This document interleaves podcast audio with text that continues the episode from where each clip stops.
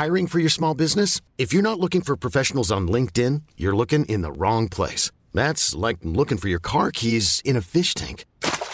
LinkedIn helps you hire professionals you can't find anywhere else, even those who aren't actively searching for a new job but might be open to the perfect role. In a given month, over 70% of LinkedIn users don't even visit other leading job sites. So start looking in the right place. With LinkedIn, you can hire professionals like a professional. Post your free job on linkedin.com slash achieve today. Cool fact, a crocodile can't stick out its tongue. Also, you can get health insurance for a month or just under a year in some states. United Healthcare short-term insurance plans, underwritten by Golden Rule Insurance Company, offer flexible, budget-friendly coverage for you. Learn more at uh1.com. Bonjour, c'est Thibault Lambert et vous écoutez Code Source, le podcast d'actualité du Parisien.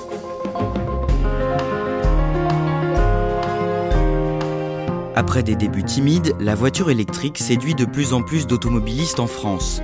L'an dernier, en 2022, plus de 200 000 nouvelles voitures immatriculées dans l'Hexagone roulaient à l'électrique, mais on est encore loin de certains pays comme la Norvège, où ce moteur, beaucoup moins polluant que le diesel ou l'essence, est devenu la norme pour les nouveaux véhicules.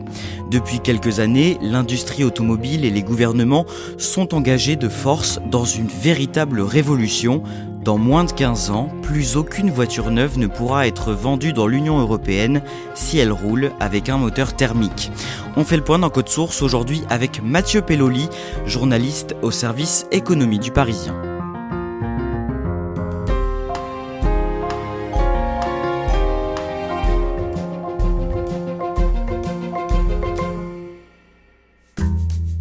Mathieu Pelloli, vous venez de faire un reportage en Norvège, considéré comme la Mecque en Europe de la voiture électrique. Avant de nous raconter ce que vous avez vu et appris, on va résumer en quelques minutes l'histoire de la voiture électrique en France.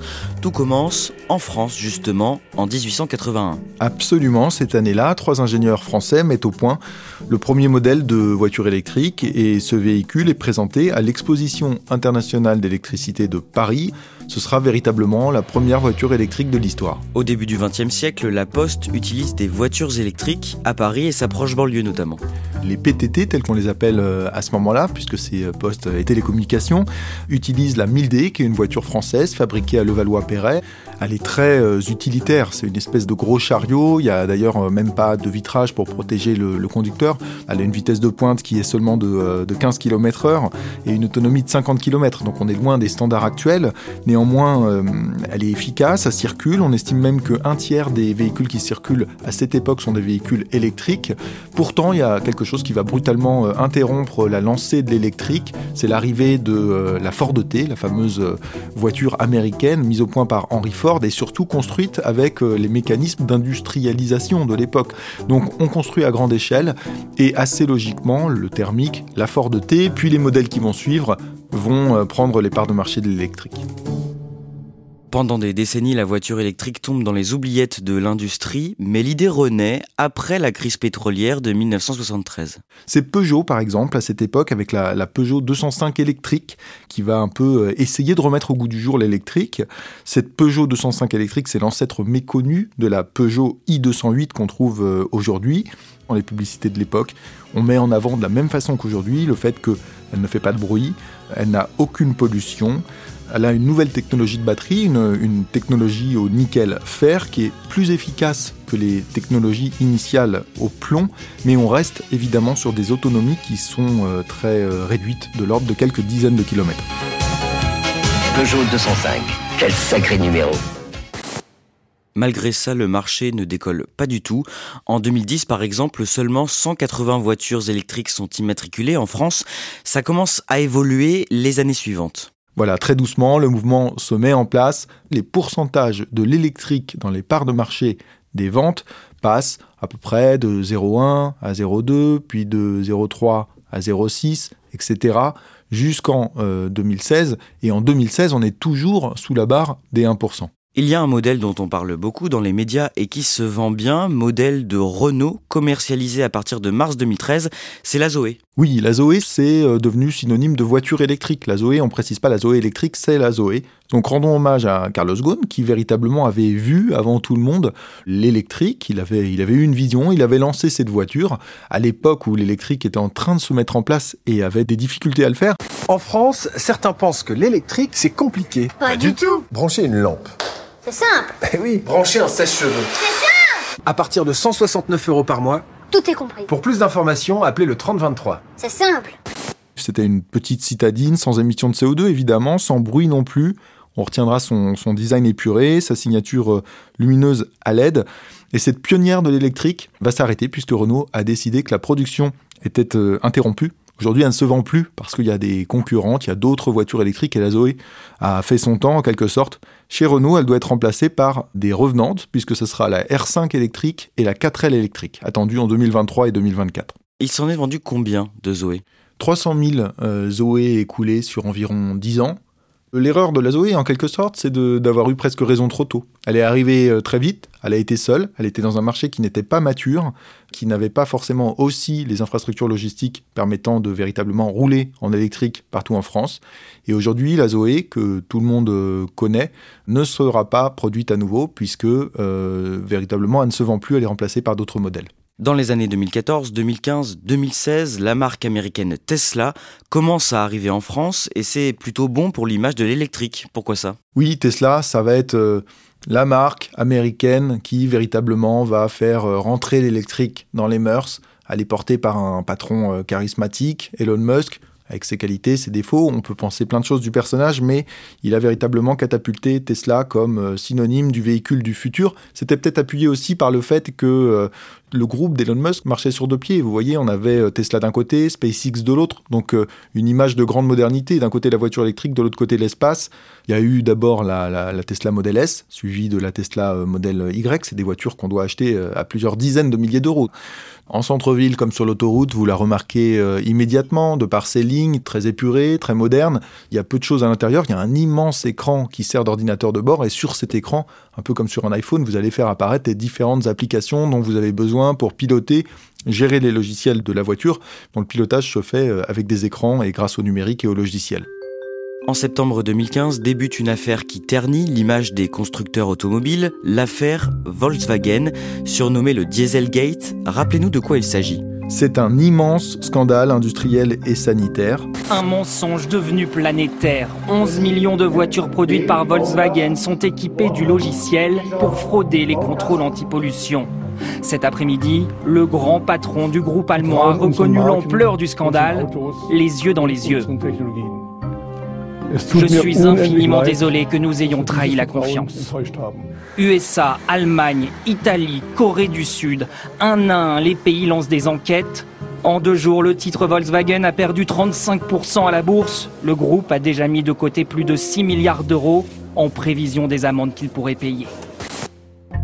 Qu'est-ce qu'on reproche aux grands constructeurs allemands C'est d'avoir de 2009 à 2015 utilisé euh, différentes techniques, mais très majoritairement ce qu'on va appeler des logiciels truqueurs pour réduire frauduleusement les émissions polluantes de ces voitures au moment où euh, il leur faisait passer les essais d'homologation. Donc Volkswagen réduisait euh, frauduleusement avec un logiciel truqueur les émissions de CO2 et aussi de ce qu'on appelle les NOx, c'est les particules fines qui sont émises par les moteurs diesel. Et ça c'est désastreux pour l'image du moteur thermique.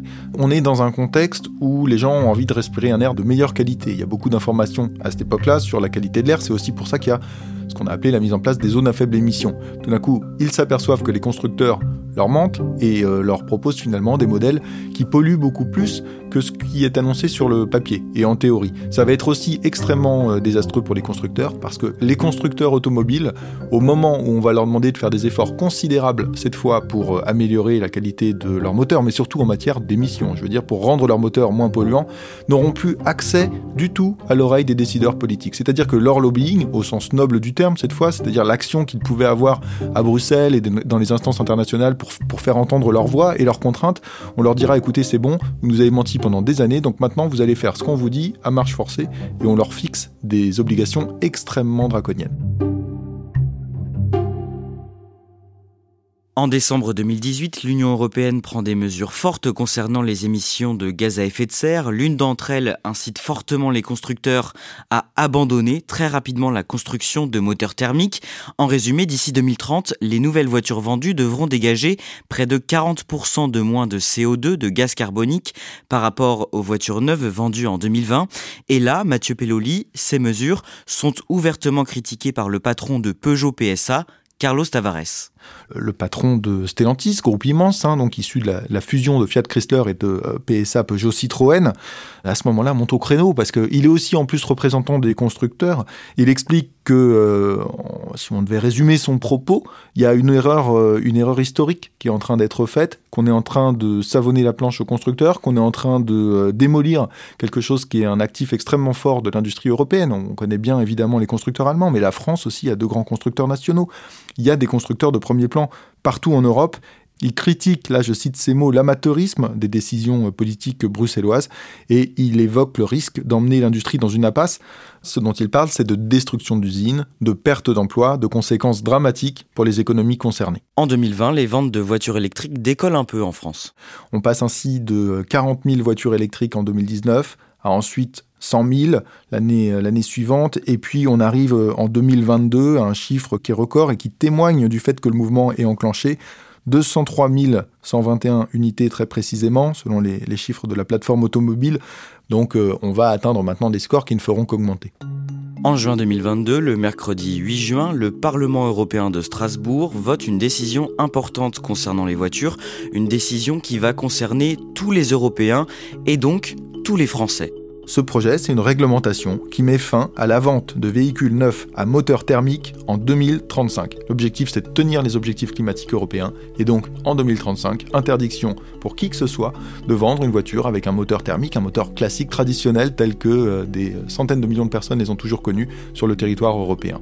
Après cette décision, le patron de Peugeot, devenu Stellantis en 2021, Carlos Tavares, change d'avis. Il y a quelques temps, il disait euh, on va dans le mur, ça va être très compliqué. Là, il comprend qu'il n'y aura pas de marge de manœuvre et donc il dit bah faut y aller euh, à fond, faut aller vers l'électrique. Et il vous le dit d'ailleurs, Mathieu Pelloli, le dimanche 2 octobre 2022, vous publiez dans Le Parisien une interview croisée, exceptionnelle. Vous avez interrogé quelques jours plus tôt le directeur général de Stellantis, Carlos Tavares, et celui de Renault, Luca Demeo. Qu'est-ce qu'ils disent sur l'électrique? L'expression qu'ils emploient, c'est plein pot. L'électrique, on y va plein pot, c'est-à-dire que le virage est pris et maintenant les modèles vont arriver. Les consommateurs auront bientôt accès à toute une gamme de voitures électriques produites par les constructeurs. Et leur horizon pour atteindre 100% de voitures électriques vendues, ce n'est pas 2035, c'est 2030. Pourquoi ça? Ça envoie un message aux consommateurs. L'objectif, c'est de conquérir des parts de marché et de dire aux consommateurs, vous voyez, l'électrique, nous, on est déjà prêt, on sait faire, la technologie est là, donc on n'a même pas besoin d'attendre 2035. L'objectif, c'est clairement ça, c'est conquérir des parts de marché.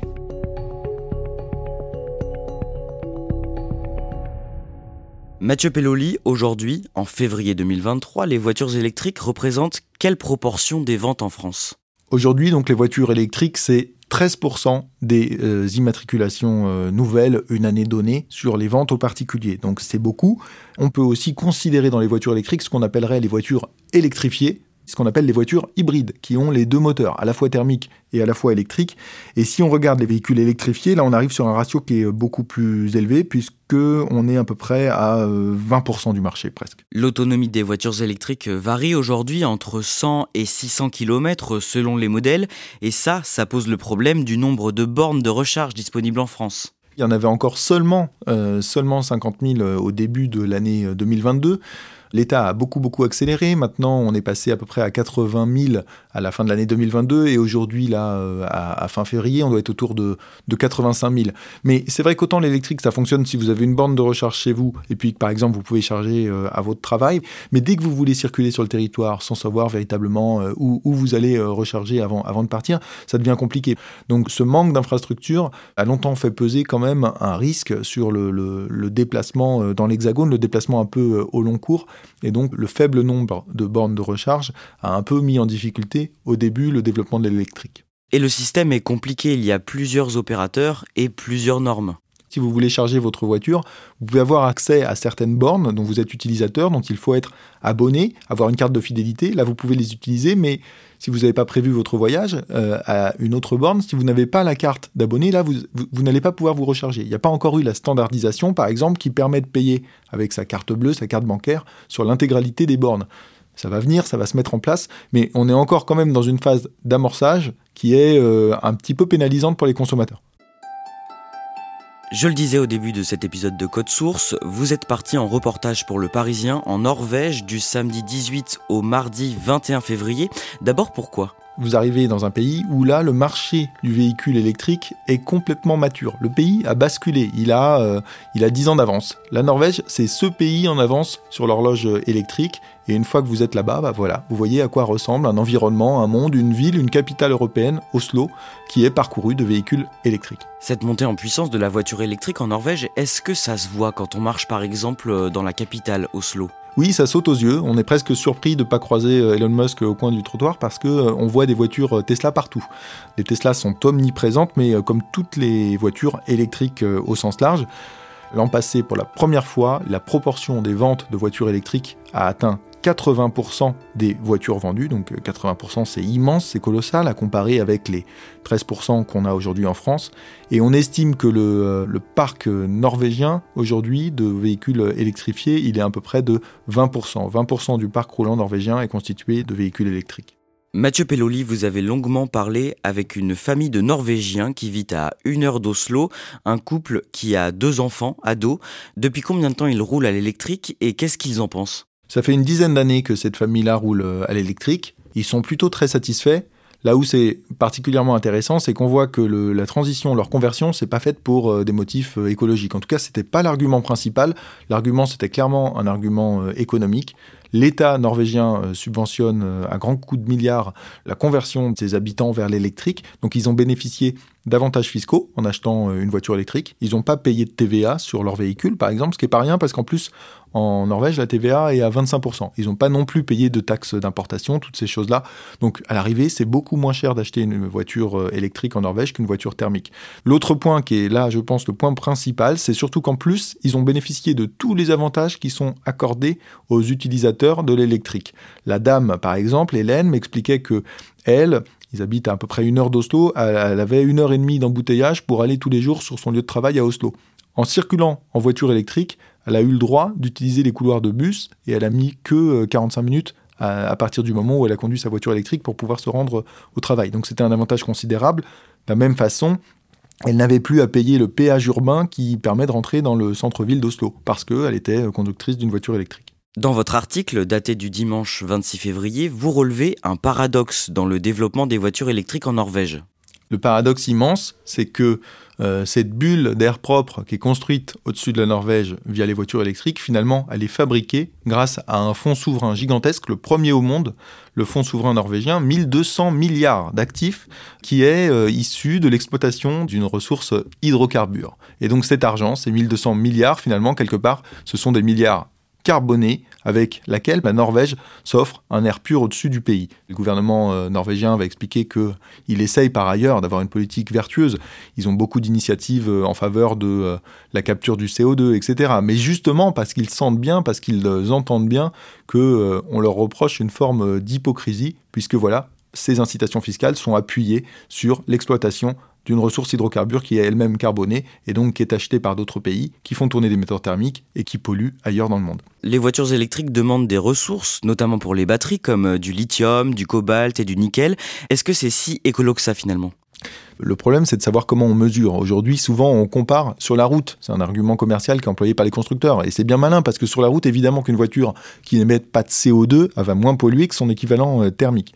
Par contre, il y a beaucoup d'ONG ou de, de, gens avec une sensibilité écologique qui demandent à ce qu'on mesure. C'est l'expression anglaise, c'est cradle to grave, c'est-à-dire du berceau à la tombe. Que l'on sache de la construction de la voiture jusqu'à sa destruction à la casse, exactement, quel a été son impact sur l'environnement. Et là, les mesures sont beaucoup moins favorable à la voiture électrique, qui reste moins polluante, mais dont on s'aperçoit qu'elle pollue aussi, parce qu'il y a sa construction, son élaboration, et puis ensuite il y a toute la question du recyclage des batteries, les batteries qui ont beaucoup de composés euh, chimiques, il faudra reconvertir, et puis ça va constituer une masse énorme de, batteries, donc euh, il y aura véritablement une filière verte à inventer qui n'existe pas aujourd'hui et qui permettra de recycler les batteries et de recycler les voitures.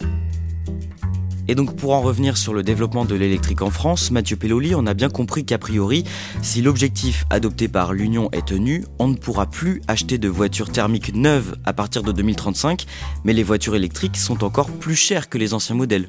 À modèle équivalent, la voiture électrique est beaucoup plus chère de 20 à 30% supplémentaires, on estime que euh, le modèle thermique.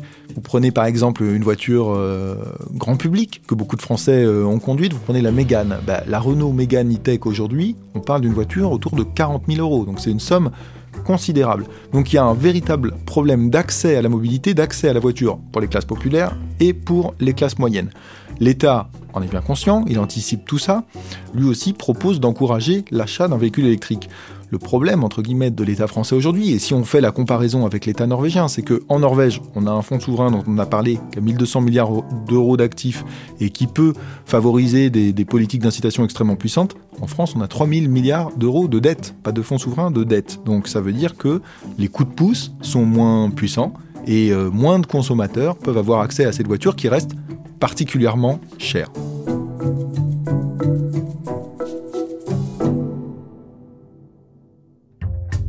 Merci Mathieu Pelloli. Cet épisode a été préparé par Jules Lavie, produit par Raphaël Pueyo et Clara Garnier Amourou, réalisation Julien Moncouquiole. Code Source est le podcast quotidien d'actualité du Parisien. N'oubliez pas de vous abonner à Code Source sur votre plateforme d'écoute préférée, de laisser des petites étoiles ou un commentaire. Et vous pouvez aussi nous écrire à cette adresse source at leparisien.fr.